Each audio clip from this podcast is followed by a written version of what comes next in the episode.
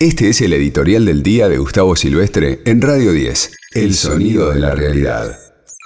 Estábamos hablando recién con Jorge García, director de ámbito financiero, que está siguiendo la gira del presidente Alberto Fernández por Europa que es una gira muy positiva. Claro que hoy la destacan muy poco los diarios, ¿no?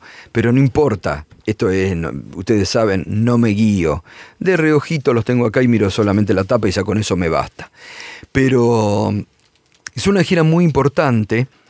Primero, para desterrar otra de las ideas mentirosas que el periodismo de guerra y que la oposición trata de meter, que la Argentina está aislada, lo de Susana Jiménez como vocera de la derecha, Argenzuela, todo es mentira.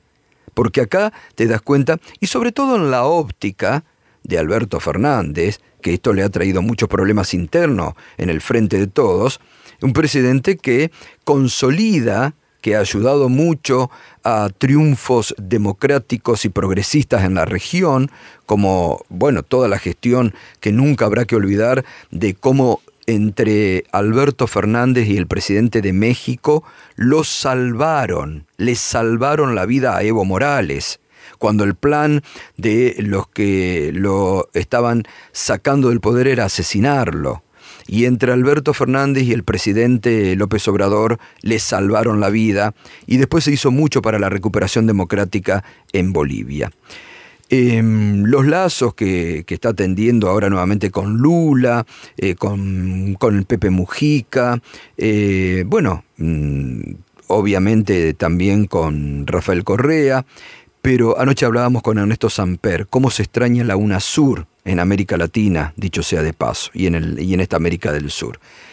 Pero digo, muy importante, porque mm, además es un presidente que antes de asumir ya había estado en estos países, se había reunido con Pedro Sánchez, se había reunido con Macron, ya estaban anudando estas relaciones que ahora se consolidan en un marco donde la Argentina el año pasado, no hay que olvidarse esto también muchachos, en medio de la pandemia el ministro Martín Guzmán solucionó el tema que dejó en herencia Macri de los acreedores privados, hizo una muy buena negociación, ventajosa para la Argentina, como hacía años, años que no se lograba ahora está trabajando un acuerdo con el Fondo Monetario Internacional, trabajoso, pero les está haciendo cambiar la cabeza también y el presidente.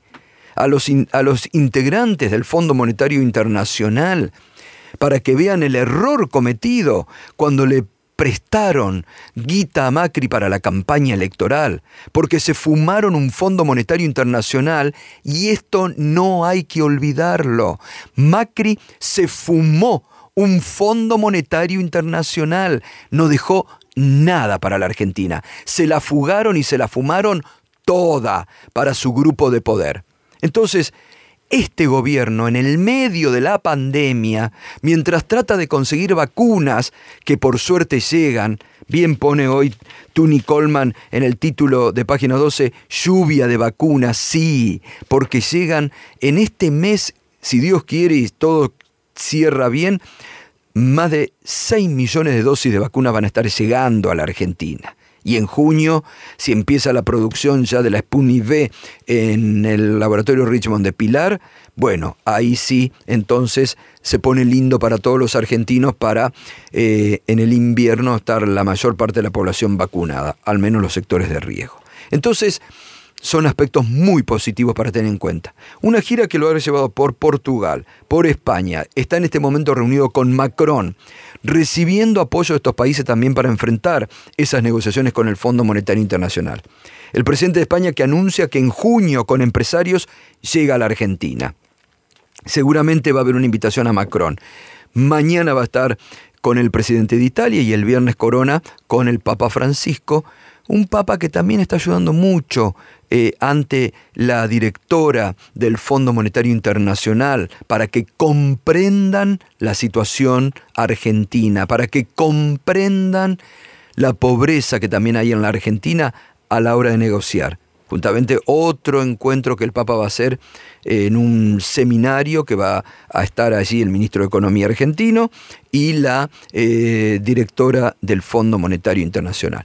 Es decir, son aspectos realmente muy positivos para la Argentina, de un gobierno que demuestra que la Argentina no está aislada y que no se parece en nada a Argenzuela, en nada a Argenzuela.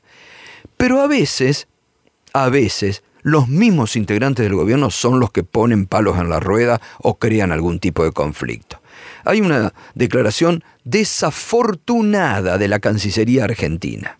En este medio de la gira exitosa que el presidente está realizando, otra declaración desafortunada de la Cancillería argentina. Primero, eh, meten el tema Venezuela innecesariamente y después hablando de que, de que en el conflicto de en el conflicto de, que en este momento se está produciendo entre Israel, Palestina, la franja de Gaza, un conflicto histórico, eh, justamente eh, llamó mucho la atención la declaración de la eh, Cancillería argentina indicando que el uso de la fuerza de Israel había sido desmedido.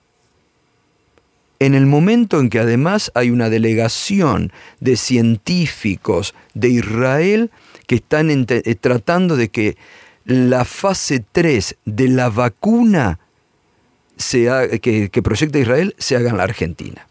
Es decir, son declaraciones desafortunadas para la diplomacia, innecesarias Nadie le pide a la Cancillería que se exprese en este momento sobre un conflicto histórico que viene de años, de años, de años, eh, que ni siquiera la diplomacia mundial ha podido resolver aún, que ojalá, porque uno quiere la paz y que se reconozcan derechos y territorios, pero se vienen de años también con eso. La verdad que uno no entiende a veces cómo eh, la Cancillería argentina produce estos efectos tan desafortunados y en el medio de la gira presidencial.